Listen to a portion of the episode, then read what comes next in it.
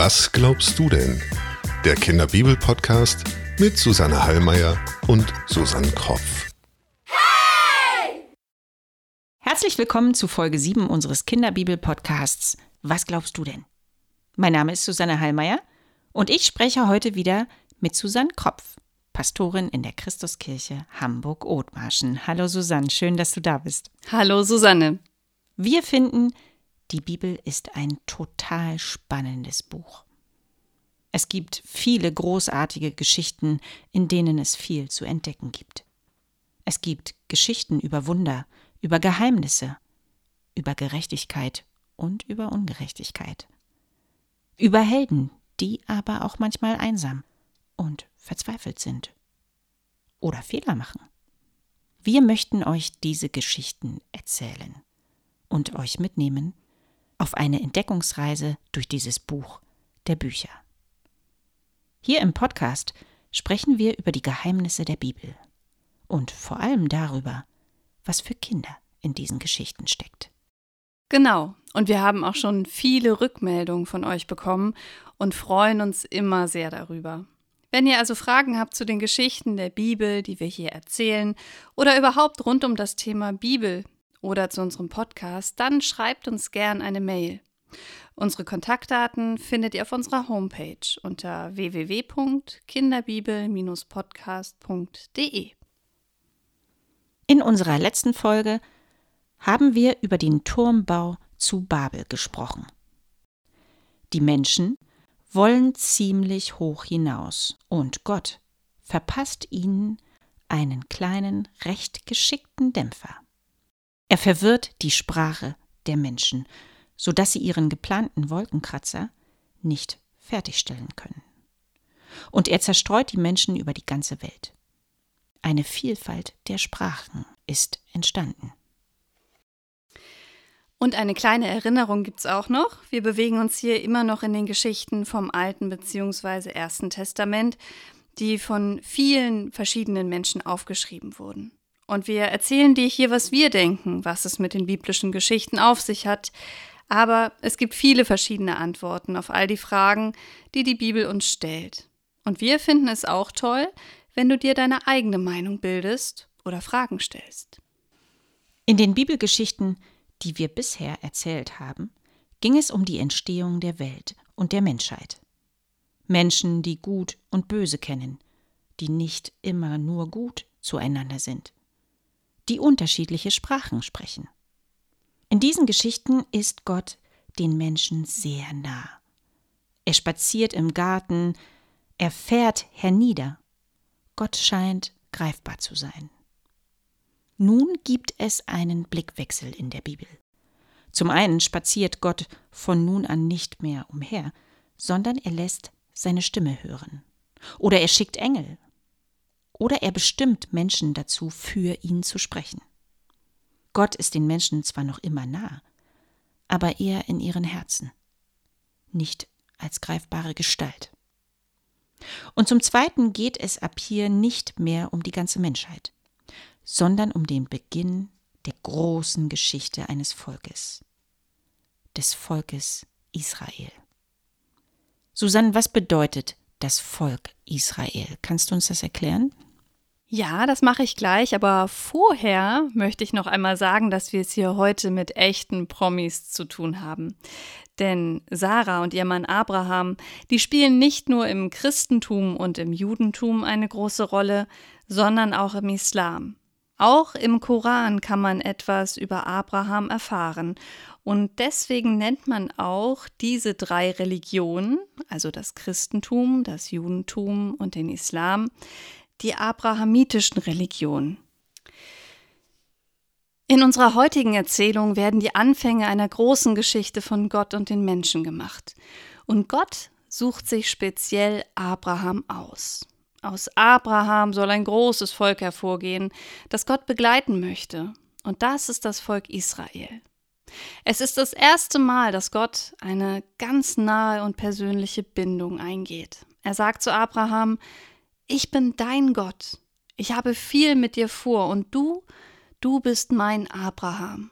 Aber ich fürchte, ich bin gerade viel zu schnell unterwegs. Ja, ja, Moment. Wir müssen ganz von vorne anfangen. Die Geschichte des Volkes Israel beginnt mit den Erzeltern Sarah und Abraham. Die Geschichte ist gar nicht mal so kurz. Daraus müssen wir mehr als eine Podcast-Folge machen.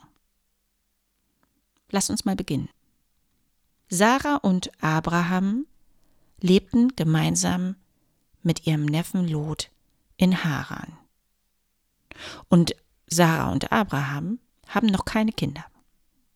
Gott spricht zu Abraham und was er ihm zu sagen hat, das hören wir uns jetzt mal an.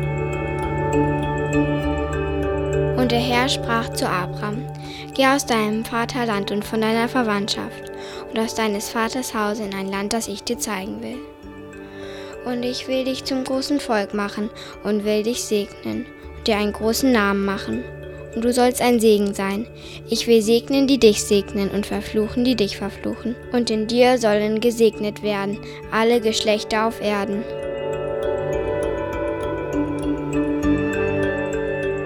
Gott gibt Abraham also den Auftrag, alles zurückzulassen, was er kennt, und aufzubrechen in ein Land, das ihm noch völlig unbekannt ist und das Gott ihm erst noch zeigen wird.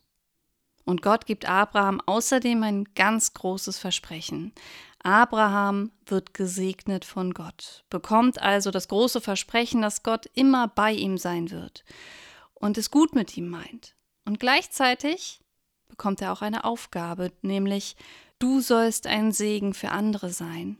Also, du sollst es auch gut mit anderen Menschen meinen.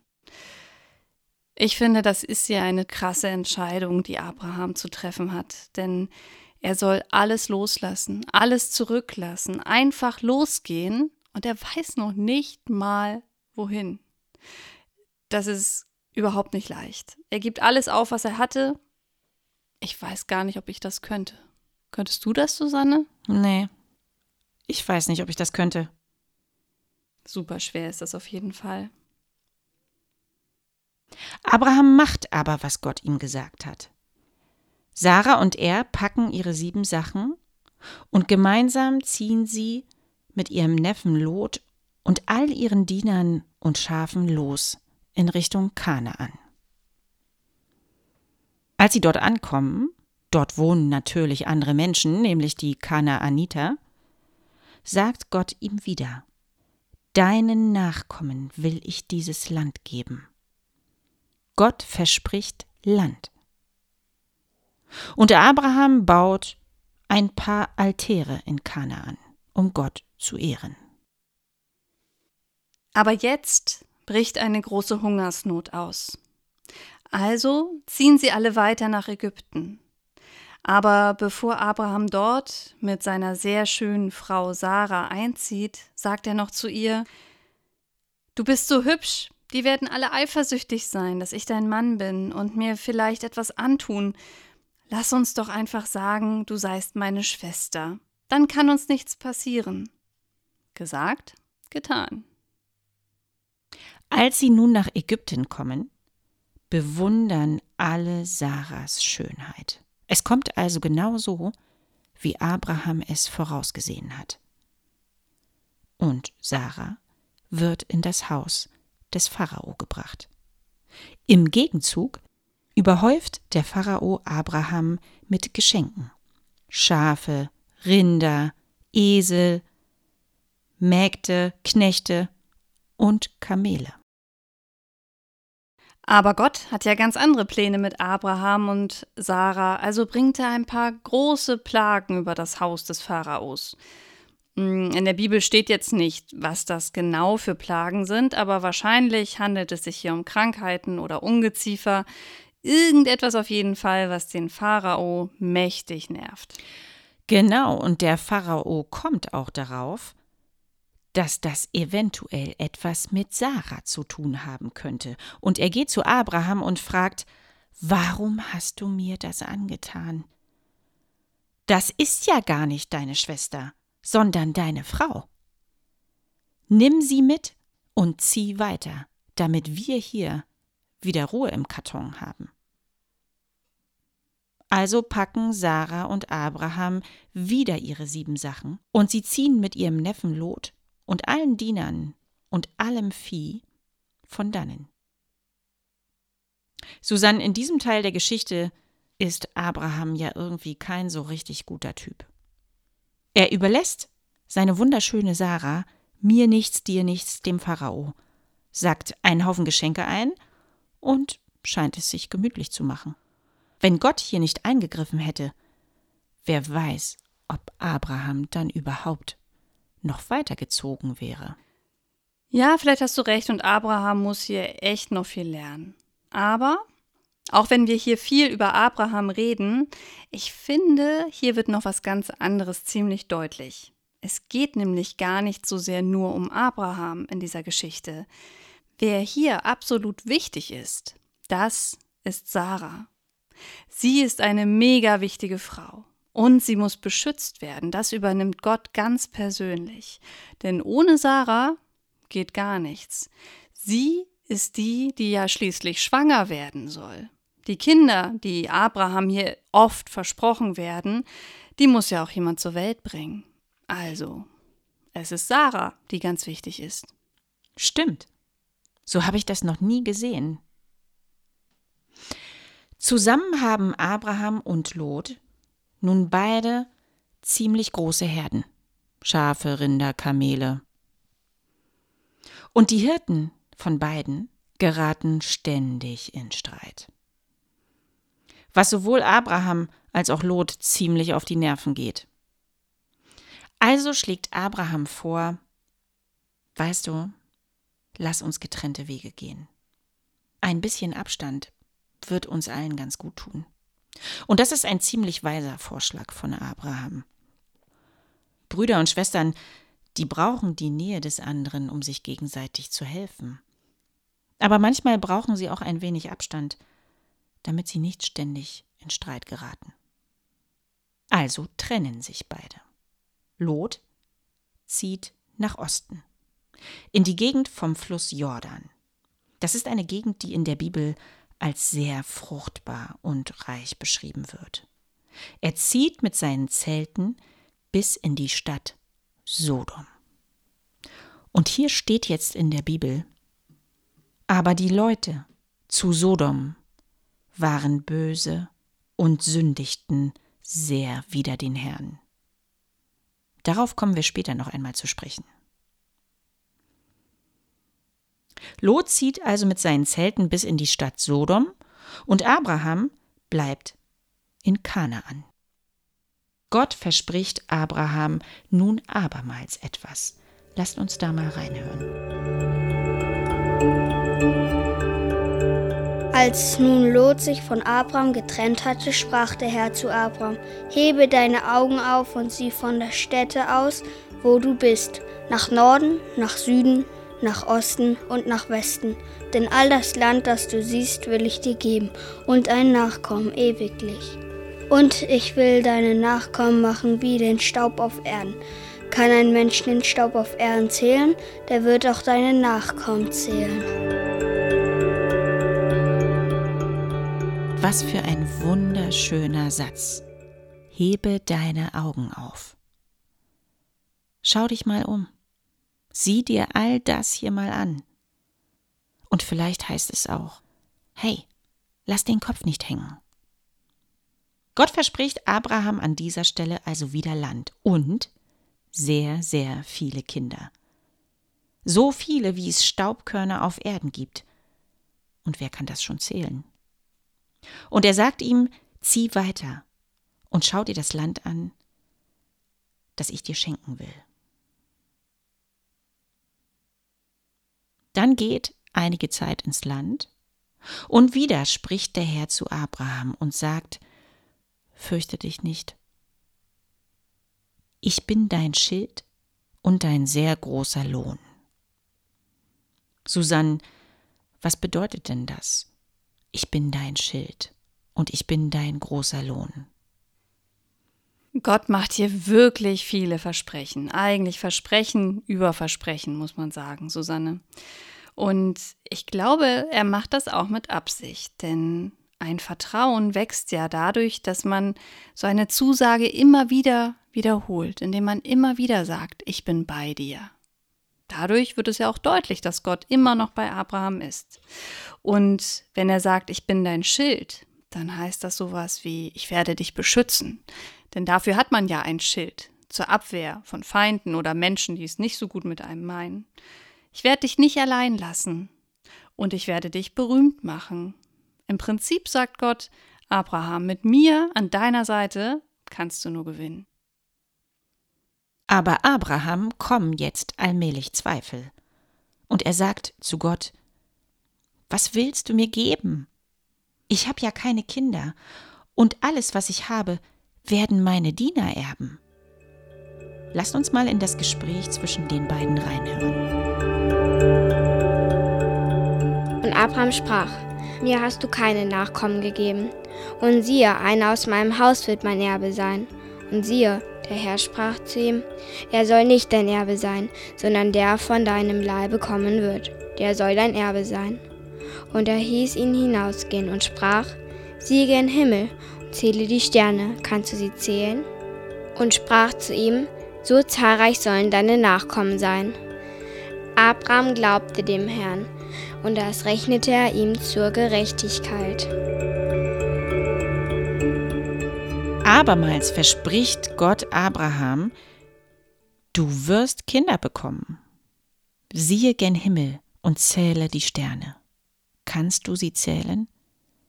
So zahlreich sollen deine Nachkommen sein. Ich könnte mir vorstellen, dass die beiden nachts miteinander gesprochen haben. Sag mal, Susanne, wo hast du den schönsten Sternenhimmel gesehen? Hm, da muss ich erst mal nachdenken.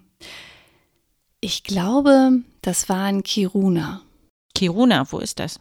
Kiruna liegt ganz oben im Norden von Schweden, ganz oben in der Spitze. Da ist es ziemlich ländlich und da war der Sternenhimmel nachts so klar, das werde ich nie vergessen.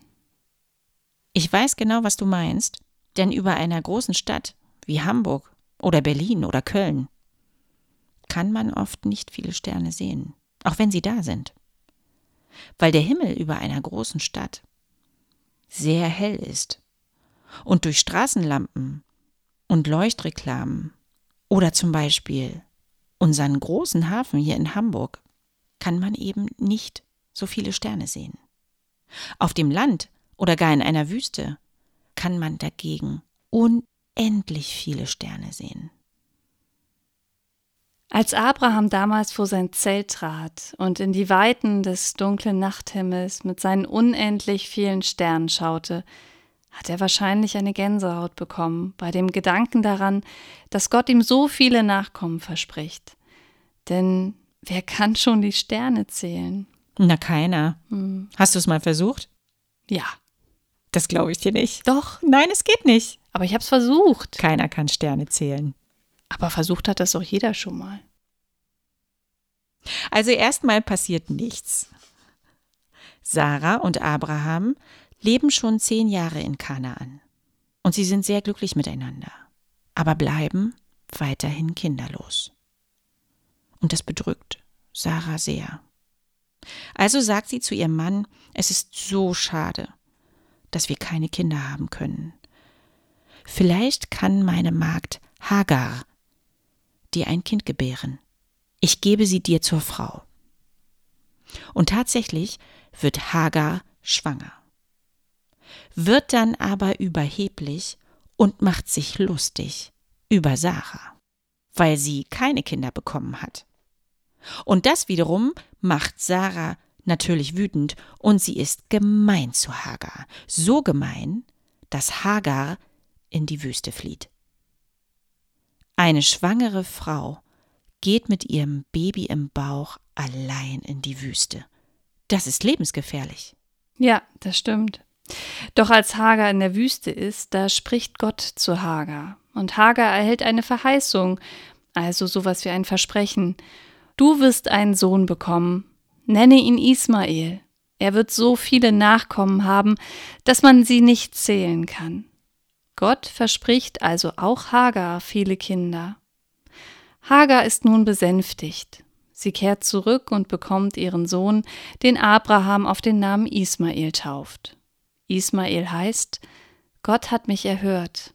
Und zu dieser Zeit ist Abraham schon 86 Jahre alt. 86 Jahre alt.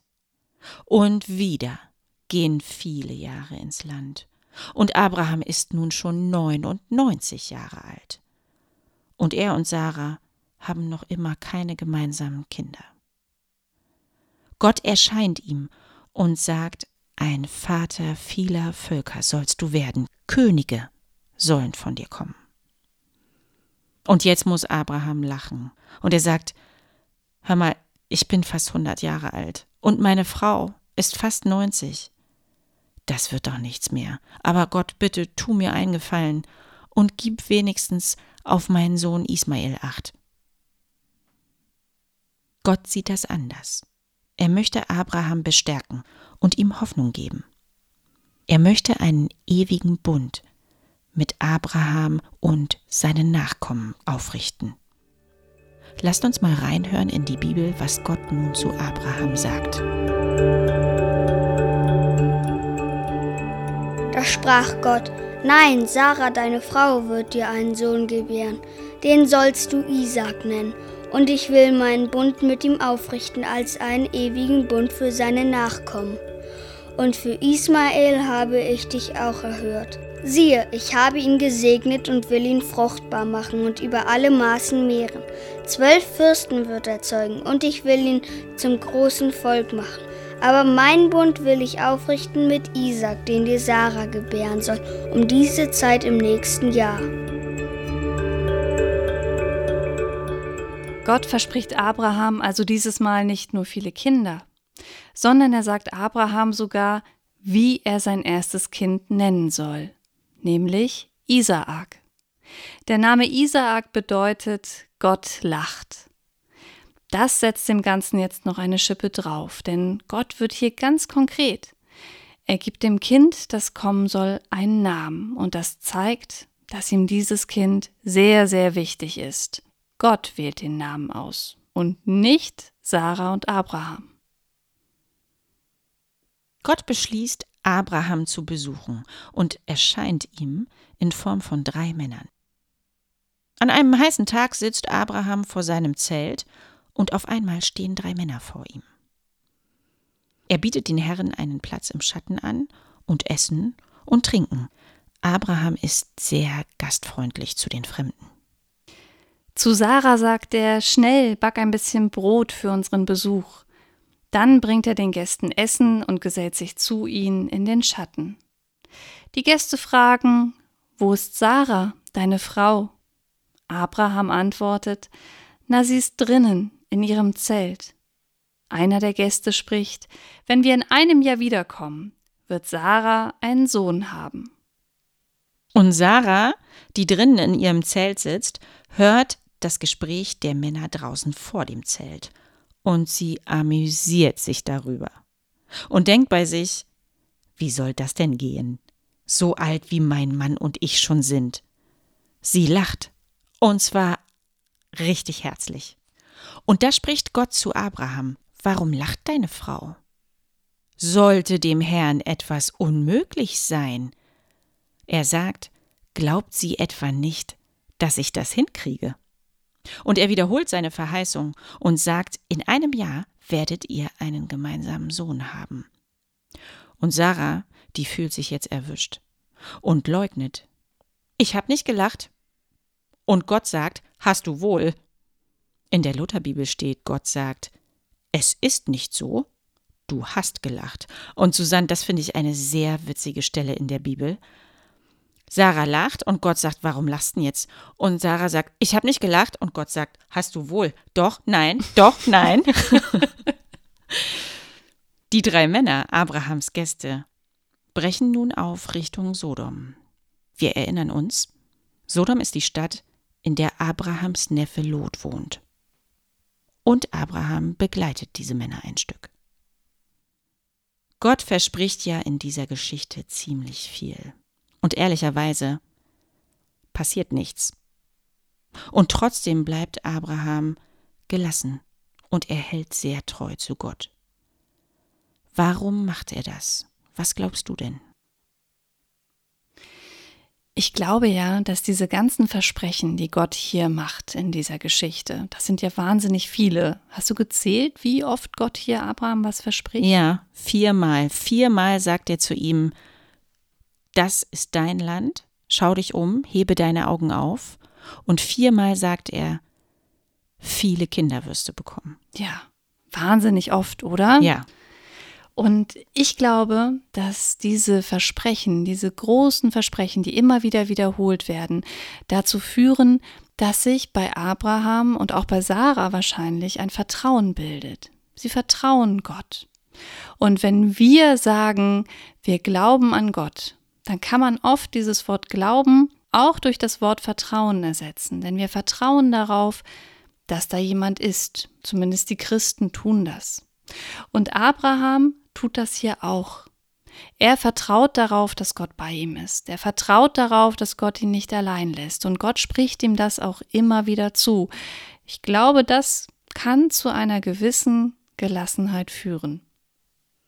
Ja, und diese Verbindung zwischen Abraham und Gott und auch Sarah scheint sehr eng zu sein. Mhm.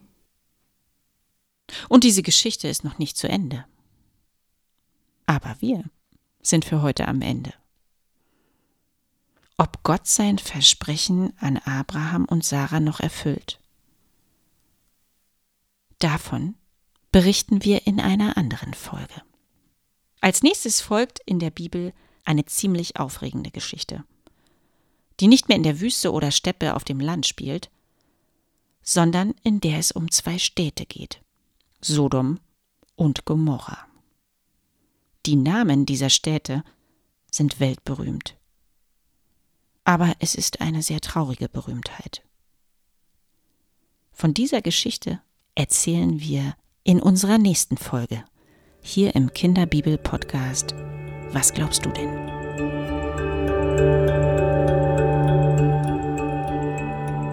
Was glaubst du denn? Der Kinderbibel-Podcast mit Susanne Hallmeier und Susanne Kropf. Bibelzitate gelesen von Martha Leau-Grötzinger und Konstantin Rupelius. Produziert von Jennifer Lindenberg.